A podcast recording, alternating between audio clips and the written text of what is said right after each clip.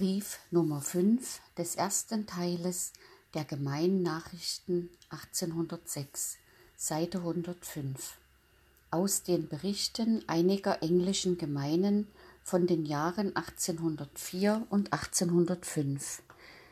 In Fulneck wurde am 10. Juni 1804 bei Gelegenheit der Einsammlung von Beiträgen für die Sonntagsschulen an eine zahlreiche Versammlung eine Predigt über die Notwendigkeit und gesegneten Folgen einer wahrhaft christlichen Kindererziehung gehalten.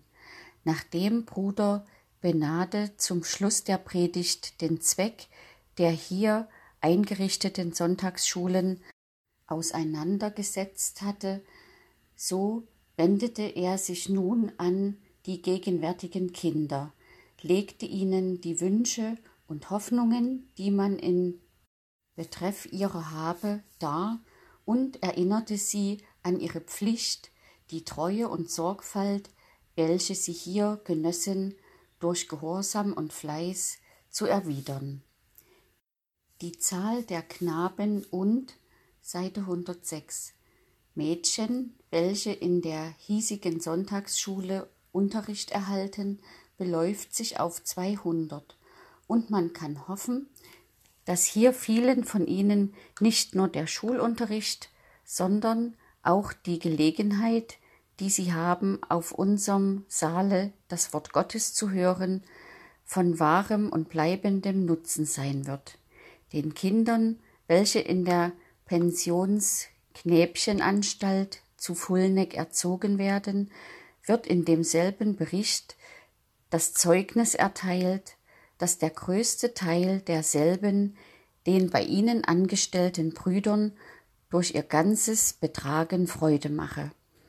Bei verschiedenen von denen, welche in diesem Jahre nach Hause zurückkehrten, merkte man an der Rührung, mit welcher sie von hier abreisten, dass sie ein dankbares Andenken an alles das Gute, was sie hier genossen haben, mit sich nehmen. Am Feste der größeren Knaben gaben die Klassen, welche diesem Chore gehalten wurden, Gelegenheit, eine beträchtliche Anzahl von Knaben, die sich aus der Nachbarschaft eingefunden hatten, liebreich und ernstlich zu ermahnen, ihre Fragen dem Seite 107 Heiland schon in der Jugend zu ergeben um so vor allen Gefahren, denen sie von Seiten der Welt und der Sünde ausgesetzt wären, gesichert zu sein. Am Chorfeste der ledigen Brüder wurden zwischen 50 und 60 Brüder in Klassen gesprochen.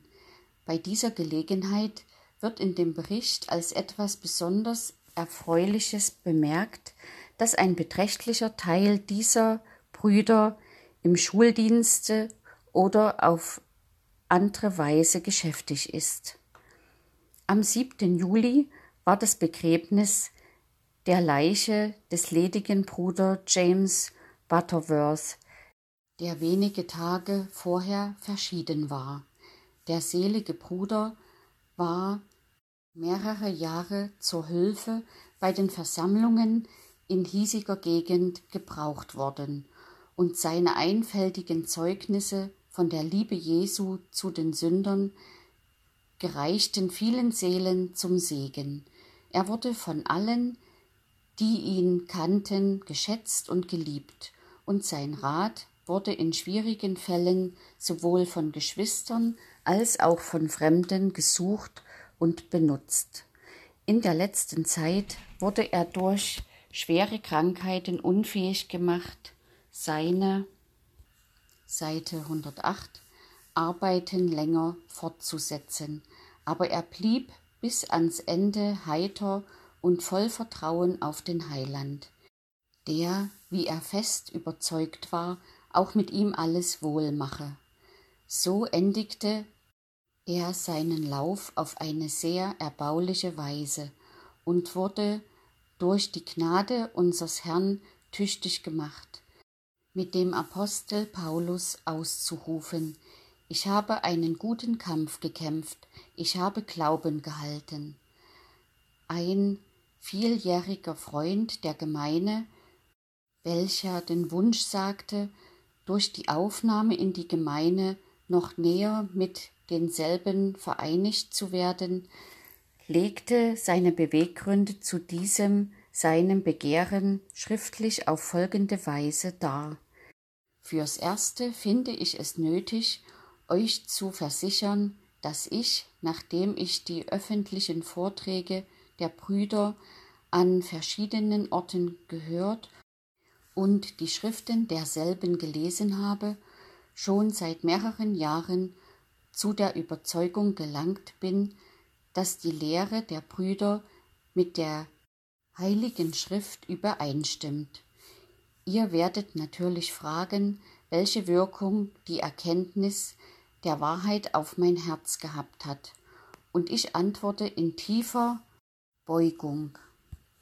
Seite 109 zu den Füßen meines Heilandes und mit innigem Dank für seine unverdiente Gnade. Ich habe die selig machende Kraft seines Blutes an meinem sündigen Herzen erfahren. Ich glaube dem Zeugnis des Heiligen Geistes zufolge, dass mein unwürdiger Name im Buche des Lebens geschrieben steht und dass ich durch das Opfer, welches der heilige und unschuldige Sohn Gottes auf dem Altar des Kreuzes dargebracht hat, von endlosem Wehe erlöst bin.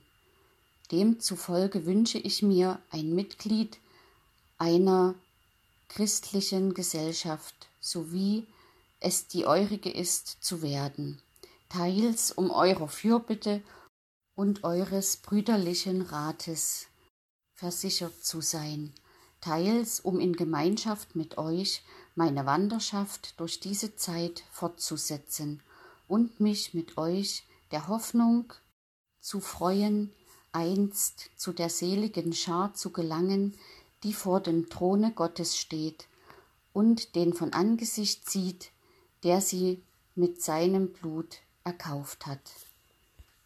In einem folgenden Briefe schreibt er unter anderem Die echte Liebe zu Jesu bringt in dem Herzen, das sie erfüllt, auch eine wahre und lautere Liebe. Seite 110 Liebe zu allen denen hervor, die mit uns gleicher Gesinnung sind, so dass solche Seelen, wenn sie sich antreffen, sich sogleich aneinander anschließen und in dieser Vereinigung eine Art von himmlischem Genuss finden, für welchen nur die einen Sinn haben, die durch die Liebe Christi zu einem Geiste getauft sind.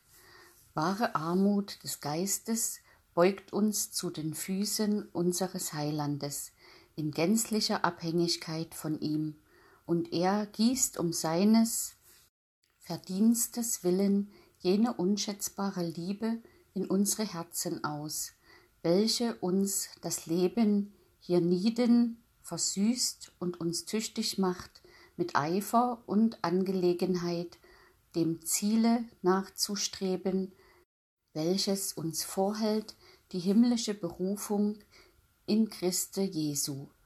In dem gegenwärtigen Leben wechseln Freude und Leid, Gesundheit und Krankheit unaufhörlich miteinander ab. Wenn wir uns aber im Glauben an die unwandelbaren Verheißungen Gottes halten, so leben wir der gewissen Zuversicht, dass alle Dinge zu unserem Besten dienen sollen. Wenn uns unser Herz beständig auf den für uns gemarterten Heiland gerichtet wäre, so würden wir auf alles, was uns begegnen kann, gefasst und in seinem heiligen Willen Seite 111 Willen durchaus ergeben sein. Von seiner Aufnahme in die Gemeine schreibt er In der ganzen Versammlung fühlte ich die Gegenwart des Hauptes seiner Kirche, aber den seligen Genuss, den mein Herz während des Gesanges der Liturgie und bei der Aufnahme selbst hatte, kann ich nicht beschreiben. Die Herrlichkeit des Herrn erfüllte den Ort. Ich wurde die liebe Nähe unseres teuren Heilandes fühlbar inne. Sein Gnadenanblick strahlte in mein Herz, und ich hatte die feste Überzeugung, dass er selbst mich zu seinem Volke zählte. Nachdem er zum ersten Mal beim heiligen Abendmahl zugesehen hatte, schrieb er Wie dankbar müssen wir doch dem Geber aller guten Gaben sein, dass er in der Wüsterei des gegenwärtigen Lebens einen Tisch gedeckt hat und uns armen Sündern zuruft Kommt, denn es ist alles bereit. Aber wie verschieden benehmen sich die Menschen bei dieser Einladung. Die wahren geistlich Armen eilen herbei, um ihren Hunger an dem Brote des Lebens zu stillen, während die pharisäisch gesinnte Schar sagt, wir sind satt und bedürfen gar nichts. Gehören wir Seite 112 wir zu den Ersten verlangen wir wahrhaftig nach dem Genuss des Leibes und Blutes Jesu im heiligen Abendmahl. So haben wir auch dies einzig und allein den mächtigen Wirkungen seiner göttlichen Gnade zu verdanken. So viel aus diesen Briefen. Die Gemeine zu Bristol feierte am 25. Januar 1805 ein frohes und begnadigtes Jubelfest zum Andenken ihrer ersten Einrichtung vor 50 Jahren. Der eigentliche Gedenktag ist der 26. Januar. Weil dieser aber diesmal auf einen Sonnabend fiel und es in verschiedener Hinsicht unpassend gewesen sein würde, das Fest an diesem Tage zu begehen, so wurde dasselbe auf den vorhergehenden Tag verlegt. Mehrere Geschwister von Kingswood und Bath, so auch verschiedene Freunde aus der Stadt nahmen an der Feier dieses Tages gesegneten Anteil. In einer der Versammlungen, mit welchen dieser Tag begangen wurde, ward eine kurze Nachricht von dem Entstehen der Brüdergemeine zu Bristol, Kingswood und Bath gelesen, aus welcher Folgendes mitzuteilen ist. Seite 113 Nachdem in den Jahren 1738 und 39 durch Whitfields und Wesleys Predigten in Bristol und der umliegenden Gegend eine Erweckung entstanden war, wurden mehrere dieser Erweckten nach und nach mit den Brüdern bekannt, indem verschiedene Brüder teils bloß in Bristol besuchten, teils eine Zeit lang daselbst blieben und Versammlungen hielten. Im Juni 1754 machte der selige Graf von Zinzendorf einen Besuch in Bristol, hielt ein Liebesmahl mit allen, welche die Versammlungen der Brüder dieser besucht hatten und die sich näher mit der Brüdergemeine zu vereinigen wünschten. Er sprach dieselben hierauf einzeln und drang darauf, dass sie sich zur englischen Kirche halten möchten. Da sie aber sämtlich bezeugten, dass sie sich in ihrem Herzen aufgefordert fühlten, sich an die Brüdergemeine anzuschließen, so versprach er, die Sache in nähere Überlegung zu ziehen. Viele von diesen Freunden der Brüder wendeten sich hierauf schriftlich an den Synodus, welcher in diesem Jahr in Lindsey House gehalten wurde. Und hier wurde dann auf Anweisung des Heilandes der Entschluss gefasst, in Bristol eine Gemeine zu errichten. Nachdem Seite 114. Nun durch Geschwister Schlietz die nötigen Vorbereitungen getroffen worden waren, kam Bruder Johannes von Waterville daselbst an und am 26. Januar 1755 wurde dann durch ihn die förmliche Einrichtung einer Gemeine zustande gebracht. Die Zahl der ersten Mitglieder derselben belief sich auf 35, unter welchen sich auch einige von Kingswood und Bath befanden. Die Geschwister zu Bristol wünschten nun einen Platz zu bekommen, wo sie eine Kapelle bauen könnten. Es bot sich ihnen auch bald eine Gelegenheit dar, einen solchen an sich zu kaufen. Als es zur Auktion kam, erklärte ihnen ein gewisser Herr, dass er diesen Platz für jeden Preis zu erstehen willens sei, und sie sahen sich deshalb genötigt, von diesem Kaufe abzustehen. Gedachter Herr wurde aber bald darauf unruhig in seinem Herzen darüber, dass er den Geschwistern diesen Platz entzogen habe und bot ihnen nun denselben für denselben Preis an, für welchen er ihn erstanden hatte. Sie nahmen dies Anbieten mit Freuden an, und am 28. August 1756 wurde der Grundstein zu der Kapelle in Bristol gelegt. Seite 115. Die Geschwister hatten mit Willigkeit nach ihrem Vermögen dazu beigetragen, diesen Bau anzufangen. Da sie aber meistenteils arm waren und die beiden einzigen wohlhabenden Mitglieder der Gemeine, auf deren Kredit der Ankauf sowie der Bau unternommen war, um diese Zeit bald nacheinander heimberufen wurden, so war menschlichem Ansehen nach wenig Hoffnung, dass das angefangene Werk würde vollendet werden können. Dennoch half der Heiland, dass ungeachtet unzähliger Schwierigkeiten die Kapelle am 25. Juni 1757 eingeweiht werden konnte. An demselben Tage wurde auch eine Ökonomie von ledigen Schwestern, und zwar ebenfalls in großer Armut, angefangen. Das Gebäude selbst, welches die Schwestern bezogen, war so baufällig, dass es gefährlich schien, darin zu wohnen. Es wurde aber dasselbe im Jahr 1764 neu aufgebaut. Die Kapelle zu Kingswood ist in demselben Jahr, nämlich 1757, die zu Bath aber erst im Jahr 1765 eingeweiht worden. Die Arbeiter in England werden bekanntlich häufig auch zu solchen Kranken gerufen, die nicht zur Gemeine gehören.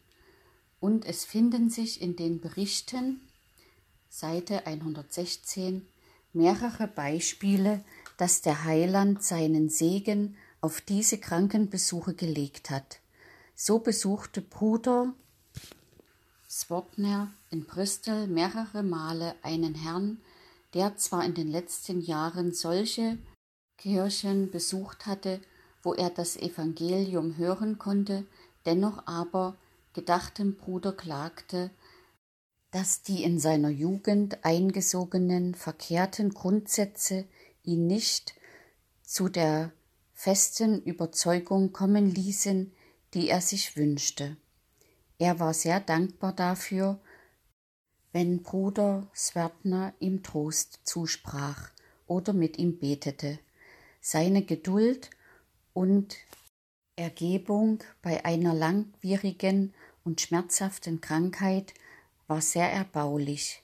Niemals hörte man eine andere Klage von ihm als über sein sündiges und hartes Herz. Noch in der letzten Nacht vor seinem Verscheiden bat er um einen tieferen Eindruck von dem Verdienst des gekreuzigten Heilandes.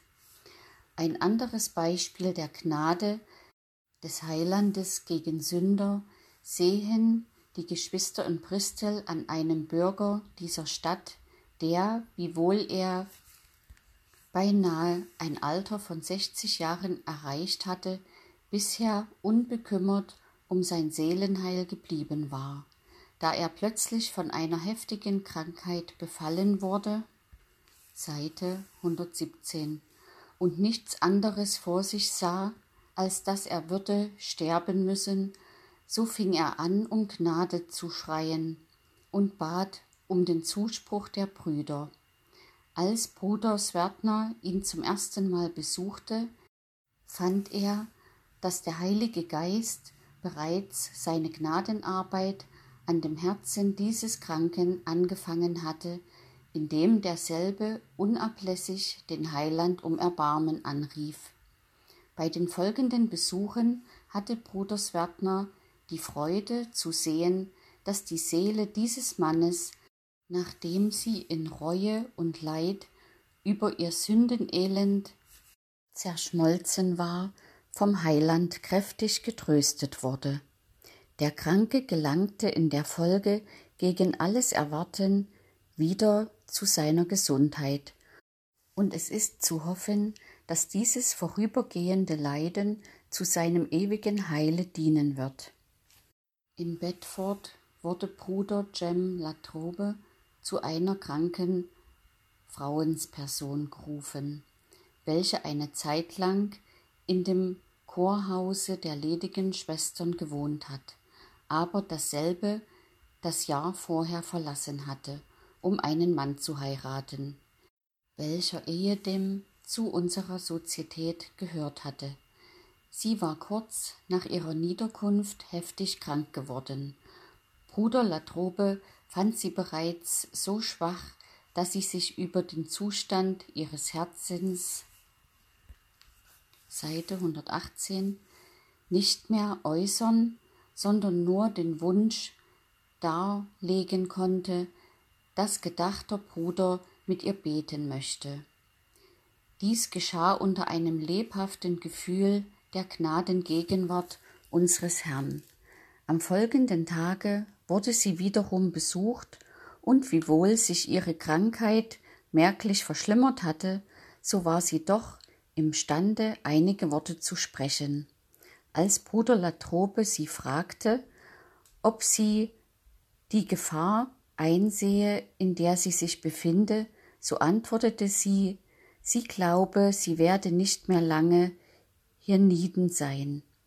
Sie wurde hierauf ermahnt, die kurze, ihr noch übrige Zeit dazu anzuwenden, den barmherzigen Heiland anzuflehen, dass er sich ihrer erbarmen und ihr alle ihre Sünden und Übertretungen vergeben möge. Sie rief öfters mit Inbrunst des Herzens aus, O mein Heiland, erbarme dich meiner. Bruder Latrobe empfahl sie zuletzt in Gegenwart ihres Mannes und einiger anderen Personen dem Heiland in einem Gebete, an welchem sie mit großer Bewegung des Herzens Anteil nahm, indem sie ihre Hände in die Höhe hob und den Heiland um Erbarmen anflehte. Sie verschied noch an demselben Tage, und wir hofften, dass sie die Gnade gefunden hat, die sie so oft ernstlich suchte. Seite 119 Auf Veranlassung besuchte Bruder Latrobe in dem Arbeitshause zu Bedford einen alten Mann, welcher sonst bei einer Auslassung gemeine gehörigen Familie in Diensten gestanden hatte.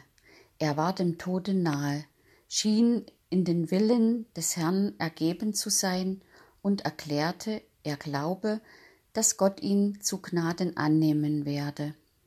Er setzte hinzu, vor einiger Zeit sei er bei dem Gedanken an den Tod sehr unruhig gewesen, aber diese Furcht sei vergangen, da er sich erinnert habe, dass Jesus Christus in die Welt gekommen sei, Sünder selig zu machen. Nachdem mit ihm von der Liebe Gottes zu uns armen Menschen und von dem Troste gesprochen worden war, welchen jedes Kind Gottes in dem Glauben an das verdienstliche Leiden und Sterben des Heilandes finde, wurde er sehr heiter und äußerte seine Dankbarkeit für diesen Besuch. Ein andermal besuchte Bruder Latrobe den kranken Herrn Hips, welcher in der letzten Zeit die Predigten in unserer Kapelle öfters besucht hatte. Er gestand mit tiefer Beugung, dass er in gesunden Tagen den Ruf der Gnade vernachlässigt und es Seite 120 versäumt habe, sich auf den Abschied aus dieser Welt vorzubereiten. Durch den Zuspruch des Bruders Latrobe und durch das Gebet, welches derselbe auf seine Bitte tat, fühlte sich der Kranke seiner Versicherung zufolge sehr aufgerichtet und war sehr dankbar dafür. Er sagte, ich habe Ursache, dem Heiland dafür zu danken, dass er mich auf das Krankenbett gelegt hat, und ich glaube, dass, wenn ich wieder hergestellt werden sollte, diese Krankheit einen bleibenden Segen für mich haben wird. Er verschied schon tages darauf, nachdem er bis zu seinem letzten Augenblick den Heiland wiederholt um Gnade und Erbarmen angerufen hatte. Ein gewisser Herr Hill in Bath war ehedem ein Auslassung Methodist gewesen und hatte seiner Versicherung zufolge in der Gemeinschaft mit unserem Heiland wahre Gnade genossen. Ungefähr vor zwei Jahren hatte er sich von den Methodisten getrennt, war in Versündigungen geraten und der genossenen Gnade verlustig geworden. Dies verursachte ihm nun, da er krank wurde und sein Ende mit schnellen Schritten herannahen sah, große Unruhe des Herzens. Seite 121 und er fürchtete, dass er der Gnade untreu geworden sei und wieder besser Wissen und Gewissen gesündigt habe, für ihn keine Gnade bei Gott zu finden sei. Er ließ den Bruder Horn zu sich bitten, der von dieser Zeit an zwei Monate lang ihn fast täglich besuchte und ihm Mut machte, im Glauben an das Verdienst Jesu zu dem erbarmungsvollen Herzen unseres Heilandes seine Zuflucht zu nehmen, welcher auch für die Abtrünnigen Gaben empfangen habe. Es gefiel unserem lieben Herrn seinen Segen auf diesen Zuspruch zu legen und die Bitte, die von dem Kranken und für ihn zu seinem Thron geschickt worden, in Gnaden zu erhören, so dass das Vertrauen dieser tief bekümmerten Seele zu dem Heiland der Sünden von Tag zu Tag fester wurde. Ungefähr vierzehn Tage vor seinem Ende sagte er, er könne jetzt glauben, dass der Heiland ihn zu Gnaden annehme und ihm alle seine Sünden vergebe. Aber noch sehne er sich danach, das Zeugnis des Heiligen Geistes in seinem Herzen zu vernehmen, dass er ein Kind Gottes sei. Er wurde ermuntert, anzuhalten im Gebet, dann werde der, der das gute Werk Seite 122 angefangen habe, dasselbe auch vollenden. Einige Tage vor seinem Ende erklärte er sich dahin, dass ihm nun kein Zweifel mehr übrig sei. Er setzte hinzu, er wünsche nun, aufgelöst und bei Christo zu sein, doch sei er in den Willen des Heilandes ergeben und traue es ihm zu, dass er es so mit ihm machen werde, wie es für ihn das Beste sei. Als man ihn an seinem Heimgangstage bei den vielen Schmerzen, die er zu erdulden hatte, mit der Vorstellung tröstete, dass nun alle seine Leiden bald vorüber seien und in Freude verwandelt werden würden, erwiderte er Ich hoffe, dass dieses heute geschehen wird.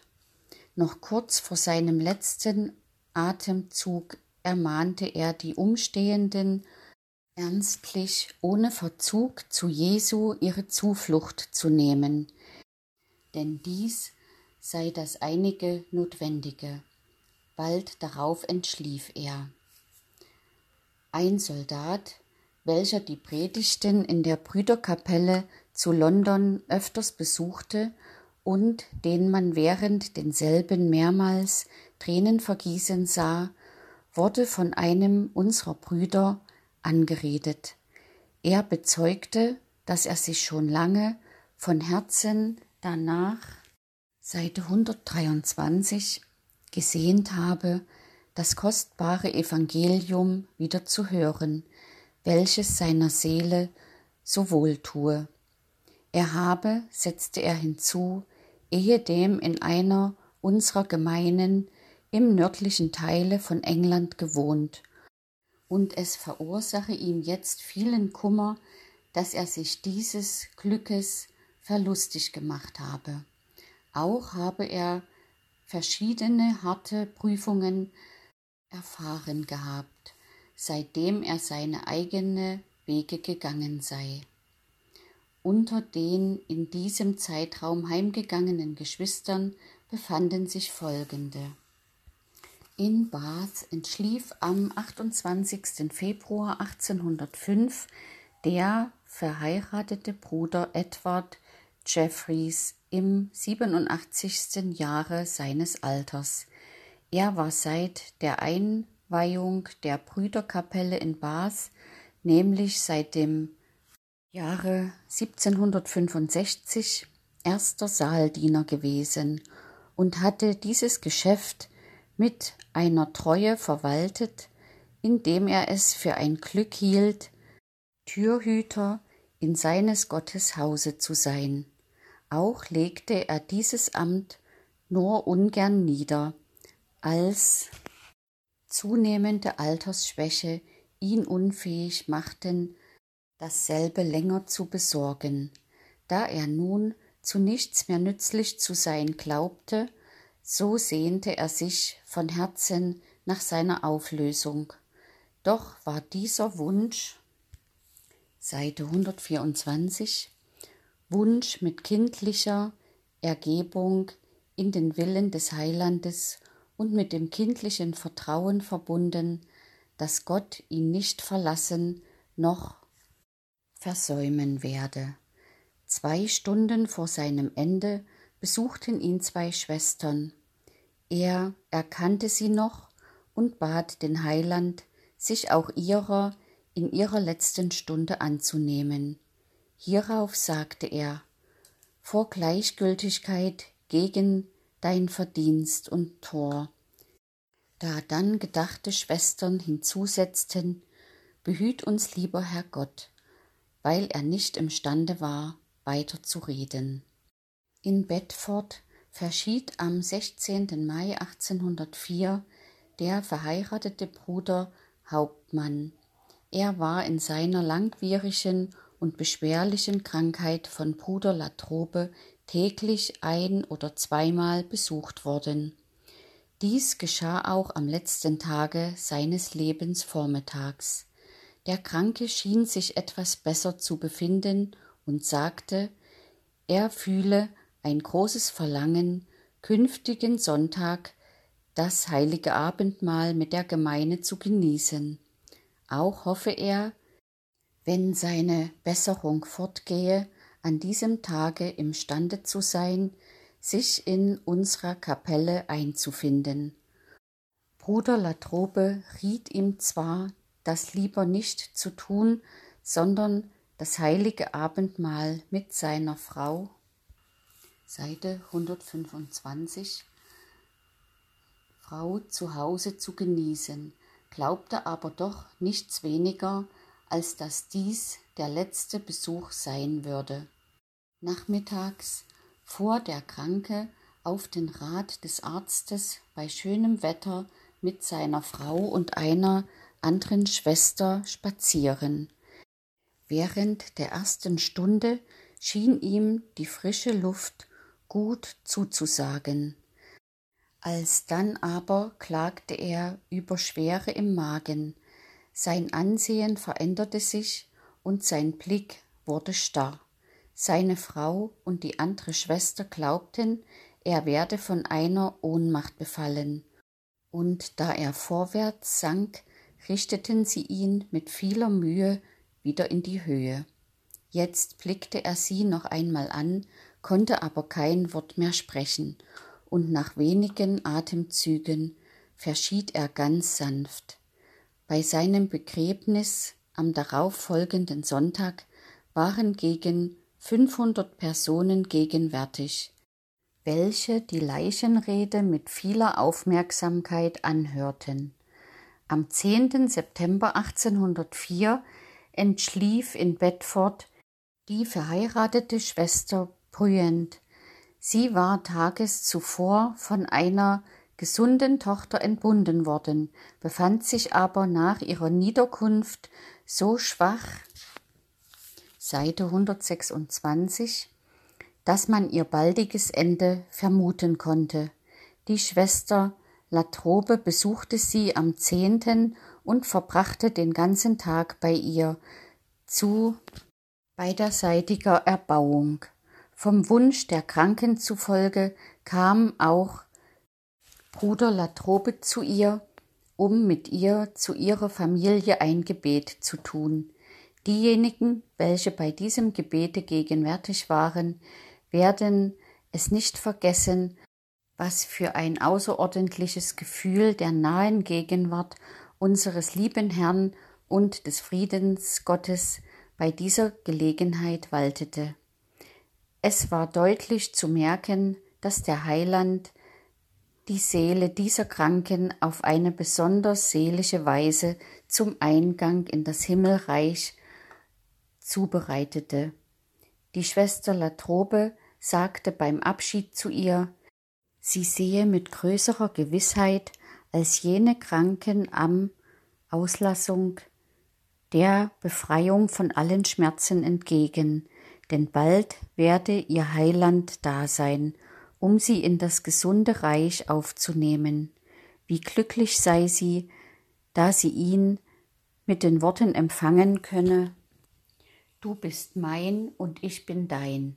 Sie antwortete mit heiterem Blick Ich kann in Wahrheit sagen, dass ich diese Hoffnung Seite 127 und dieses Vertrauen zu meinem Heiland habe. Sie verschied noch an demselben Abend. Am 21. Oktober verschied eben daselbst der verheiratete Bruder Thomas Bix. Er war über 20 Jahre ein Mitglied der Brüdergemeine gewesen und wusste seinen Ruf und seine Gnadenwahl zu schätzen. Bei seinen mehrjährigen körperlichen Leiden bewies er viele Geduld. Einige Tage vor seinem Ende wurde er bei seiner Arbeit von einem Schlagfluss betroffen, der seine eine Seite lähmte und ihn des Gebrauchs der Sprache beraubte. Bei seinem Begräbnis war eine große Anzahl von Freunden gegenwärtig da der Auslassung Bruder in der ganzen Stadt als ein ehrlicher, fleißiger und freundschaftlicher Mann geschätzt wurde. Anmerkung Bei Ausfertigung dieses Berichts waren aus einigen englischen Gemeinen nur die ersten Monate der Diarien vom Jahre 1805, aus verschiedenen aber war der Jahrgang 1804 noch nicht vollständig eingegangen